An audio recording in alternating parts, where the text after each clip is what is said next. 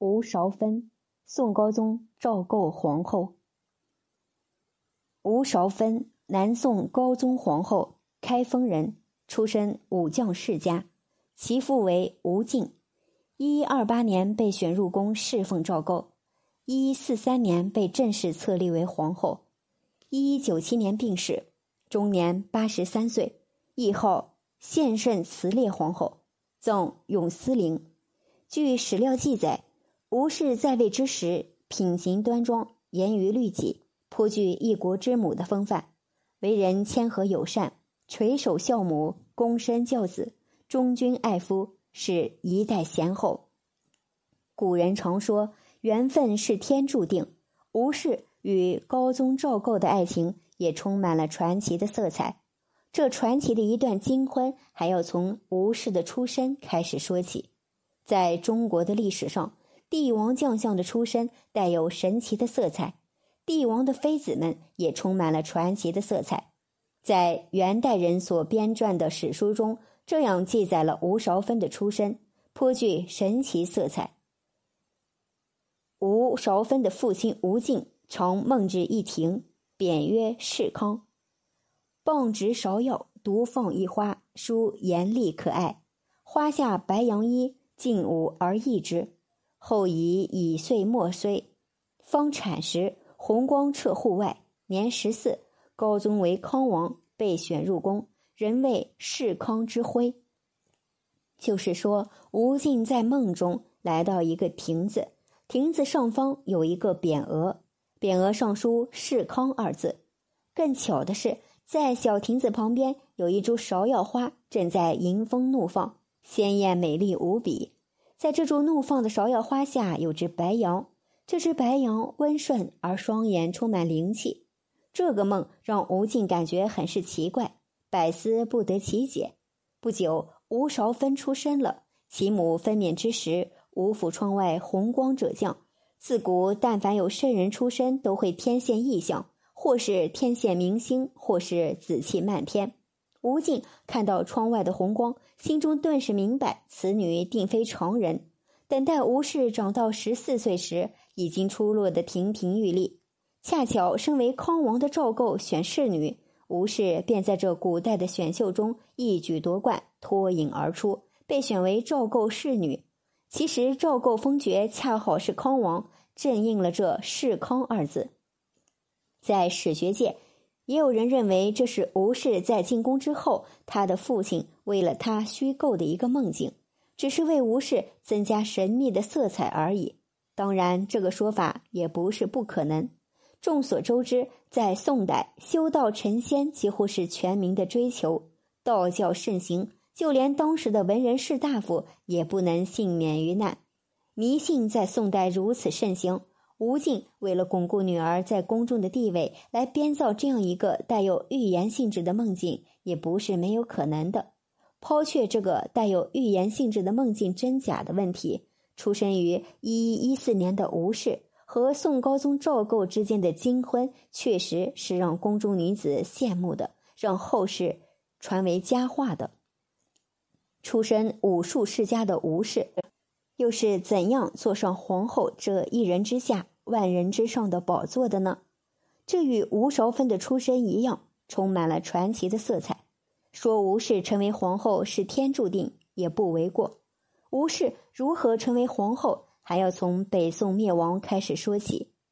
吴氏出生于一一一四年靖康元年一一二六年，也就是在吴氏十二岁那年，她的命运与北宋的灭亡紧紧连在了一起。吴氏开始皇后之旅，也终于有了可能性。靖康二年（一一二七年），金兵的十万铁骑终于踏破了北宋都城汴梁，北宋再也无法继续下去。靖康之耻发生了，宋徽宗、宋钦宗以及众多王族贵戚被掳去了今天的黑龙江伊兰，北宋至此灭亡。可是赵氏还有一个赵构在。宋王朝在中国的历史并没有就此结束，北宋王朝有了自己的接班人南宋。赵构丢掉兵马大元帅这个称号，给自己换了一个更高级的称号——皇帝。在当时的南京应天府即位，康王殿下一下子成了皇帝陛下，年号建炎。然而，这个皇上却居无定所，甚至还做过四个月的海上皇帝。经过一路逃难，终于在杭州安定下来，开始了偏安一隅的生活。南宋王朝，吴氏成为皇后的第一个条件成立了，赵构成为了皇上。前文说到。赵构受宋钦宗之命去金国求和，不幸的是，随着北宋的灭亡，赵构的嫡妻邢氏和另两个爱妃都随着宋徽宗、宋钦宗去了黑龙江依兰。直到赵构成为了皇帝，这邢氏也没能回到夫君身边，而是不久就命归黄泉了。吴氏成为皇后的第二个外在条件也准备充足了。若是赵构去了金国求和，被金国斩于刀下，他就做不成皇帝。假若行事红颜命长，这皇帝的宝座恐怕也轮不到出身武术之家的吴氏来做。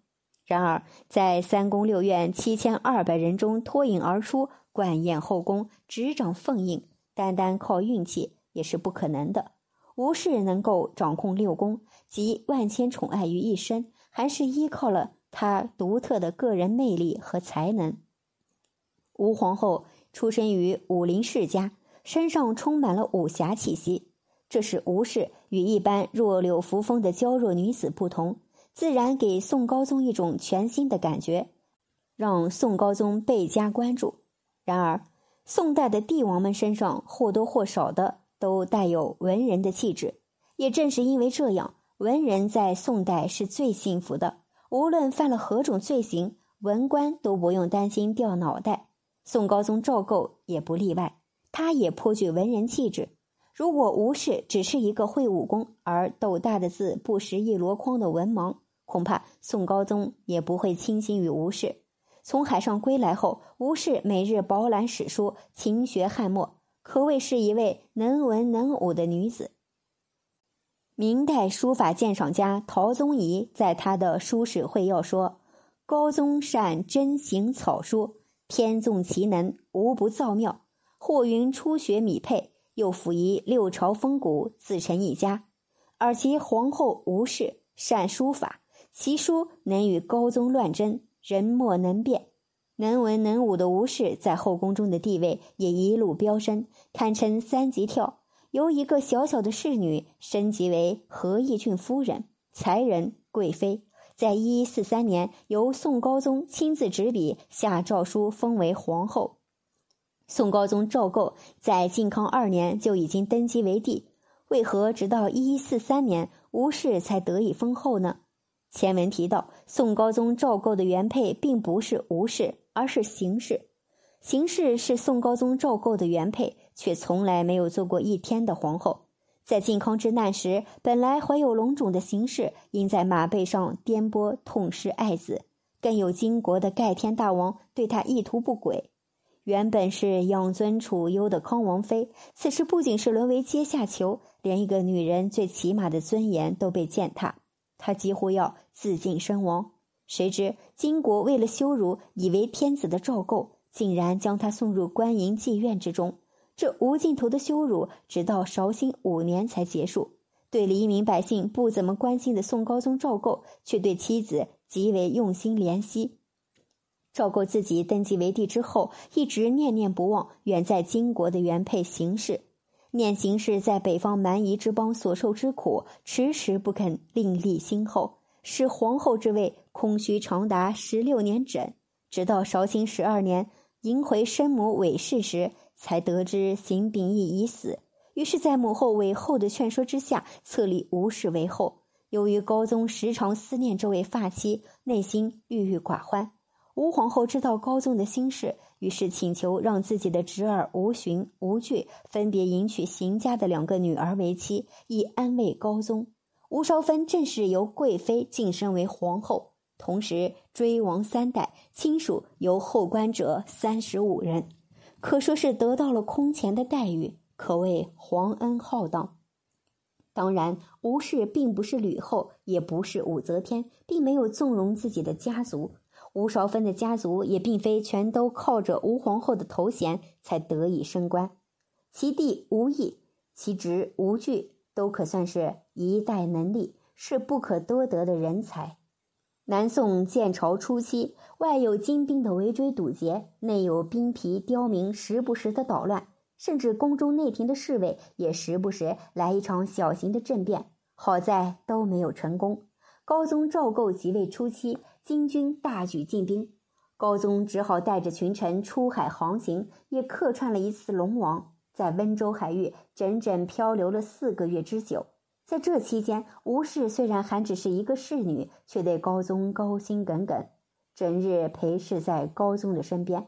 一日，皇帝君臣在海上航行，突然有鱼跃入豫州，前有汹涌的风浪，后有凶狠毒辣的金兵。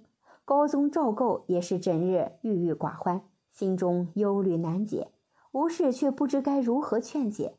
现在看到有鱼进入船中，灵机一动，想起典故，于是吴氏不失时机的解说道：“此周人白鱼之祥也。”赵构此时听了这样的吉利话，心里自然非常高兴。吴氏想方设法宽慰高宗，足见对高宗的一片深情。高宗也马上封她为和义郡夫人。回到越州之后，又晋封才人。除了言语上宽慰高宗外，为了保护高宗赵构的生命安全，身为女儿身的吴氏更是舍弃了红装，反倒穿起了戎装。一个女人做出如此巨大的牺牲，足见其深情。一次叛军作乱，面对气势汹汹、满脸杀气的士兵，吴氏勇敢过人，镇定对答，哄骗过了叛军，帮助高宗躲过一劫。在危险面前，身为女子的吴氏屡次挺身而出。面对混乱的时局，吴氏一直坚持守护在高宗赵构的身边，足见其用情至深。颇受高宗赵构宠爱的吴氏，并没有恃宠而欺凌弱小，甚至不嫉妒高宗一度极其宠爱的张飞，为人非常谦和。前文提到其父吴敬的梦，给了吴皇后一个带有神秘色彩的出身，但是吴韶芬没有因此而表现出丝毫的骄傲和盛气凌人。高宗赵构因为在战乱中经受太多的惊吓，留下了严重的后遗症，不能生育。在他唯一的儿子病死之后，便再无嫡亲的子嗣。但是，一国岂能没有储君？无奈之下，高宗只好过继宗室中的子嗣，召宗室赵伯聪入宫，收为养子，并让张贤妃养育。当时还是才人的吴氏，也想为替皇帝分忧，也打算为皇帝育一子。于是收宗室赵伯久为养子，然而很不幸，备受宠爱的张贤妃红颜薄命，竟然一病不起，驾鹤西去了。善良的吴氏于是奏请将赵伯宗一并收养，不使赵伯宗失去母爱。面对储君之争，吴氏并没有像一般的后妃一样设法毒害赵伯宗，好使自己的养子顺利登基为帝，而是对两个养子一视同仁。甚至在推荐储君之时，吴氏说：“伯宗恭俭勤敏，聪慧好学，堪当大任。”吴氏竟然积极说服高宗将其立为皇太子，并没有推举自己的养子赵伯久。值得一提的是，赵伯宗是宋太祖赵匡胤的后代，而高宗是宋太宗赵光义的后代，因此赵伯宗即位，皇权便又由太宗一系转入太祖一系。吴氏用人不为亲，更没有拘泥于血脉之见，足见其深明大义，是一个不可多得的明智的女子。如此深明大义、以宋朝江山社稷为重的女子，其贤德连历史上大奸臣秦桧都感动了，一次又一次上表请求立吴氏入主中宫。吴皇后还是一个孝顺的儿媳妇。高宗赵构的母后韦太后，自从金国还朝之后。饮食起居都是由吴皇后亲自照料。高宗赵构的生母韦氏，后人只有三字评价道：性严肃。韦氏被俘以后，曾跟柔服帝姬共事金国盖天大王完颜宗贤。后来柔服帝姬逃回，韦氏为了保全自己的名誉，杀柔服帝姬以灭口。这样的女人，一般心思细腻而敏感多疑，心机深藏不露。手段毒辣利落，绝不是好相处之辈。与这样的婆婆相处，难处是可想而知的。这样的婆婆躲还来不及，吴皇后却主动服侍她的日常起居。吴皇后并不是只想讨韦太后的欢心，确实是想替高宗赵构孝敬母后。韦太后从早上起床到晚上上床，吴皇后都亲自躬身服侍。无论韦太后想做什么，吴皇后都尽量满足。低眉顺眼，轻声细语的陪伴韦太后，让韦太后着实喜欢这个谦和孝顺的儿媳妇。吴皇后上敬长辈，下爱子孙。宋孝宗在位期间，有一位夫人姓吴，称之为吴夫人。宋孝宗即位之后，吴皇后便是太后。在宋高宗赵构驾崩之后，宋孝宗为了守孝而不进婚食。日子一久，宋孝宗很是消瘦。吴夫人担心孝宗的身体，就私自命令御厨将鸡汤偷偷的放在宋孝宗的饭食里。宋孝宗知道后，勃然大怒，定要将吴夫人斩首。而吴皇后念及吴夫人也是担心宋孝宗的身体，而极力劝阻宋孝宗，终于保住了吴夫人的性命。吴皇后不但为高宗。掌管好了六宫，还帮助高宗的赵氏王朝一次次度过宫廷危机，辅佐了一位位赵氏君王，为赵氏君王守住这剩下的半壁江山。赵构于绍兴三十一年内膳食，亲自手写诏书，称吴韶芬为太上皇后，跟他一起迁居德寿宫。可见赵构对吴氏多年来的细心呵护是心存感激的，夫妻情分显然不浅。南宋的历史上有一个有趣的，甚至可以称之为奇怪的现象：不爱做皇上，只爱做太上皇。这与历朝历代的父与子、兄与弟为了皇位而骨肉相残、兄弟反目不同，真是一个奇怪的现象。首先是宋高宗，宋高宗在一一六二年禅位于赵伯宗，从此做了二十五年的太上皇。宋孝宗也效仿宋高宗。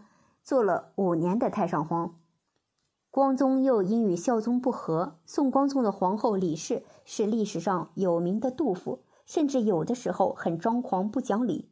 李皇后奏请宋孝宗让自己的儿子嘉王为太子，而宋孝宗没有准奏，皇后就去宋光宗那里告状。而宋光宗对李皇后又过于宠爱，因此宋孝宗与宋光宗父子失和。只做了五年的皇帝就不想做了。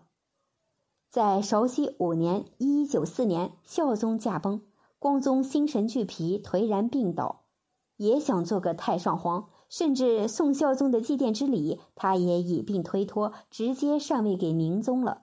面对这一个个喜爱做太上皇的南宋皇帝，吴皇后也只好挺身而出，以保赵氏王朝的江山社稷。再如，他过八十大寿时，对侍奉身边的家王赵括，免以读书便邪正，立纲常为先，为这位未来皇位继承人传授君王之道。古语有名：“一入豪门深似海。”但是吴皇后在宋王朝赵氏的皇宫里整整生活了五十五年。吴氏的个性不像一般女子那样柔情。他和赵构之间的钻石婚风雨情，也不是一两个字就可以说得清的。在为了争夺皇位尔虞我诈的环境下，吴氏淡泊名利，笑看天外云卷云舒，在宫中只做本分之事，相夫教子，孝敬婆婆，用自己不多的言语向世人证明着她作为一代红颜武侠，终不愧为一国之母，被后人称为一代贤后。这里有吴皇后的两首诗：“吉祥亭下万千枝，看尽江开欲落时。却是双红深有意，故留春色缓人思。浓里妖桃扫地无，眼明金剑玉盘纡。扬州醒时春风面，看尽鲜花总不知。”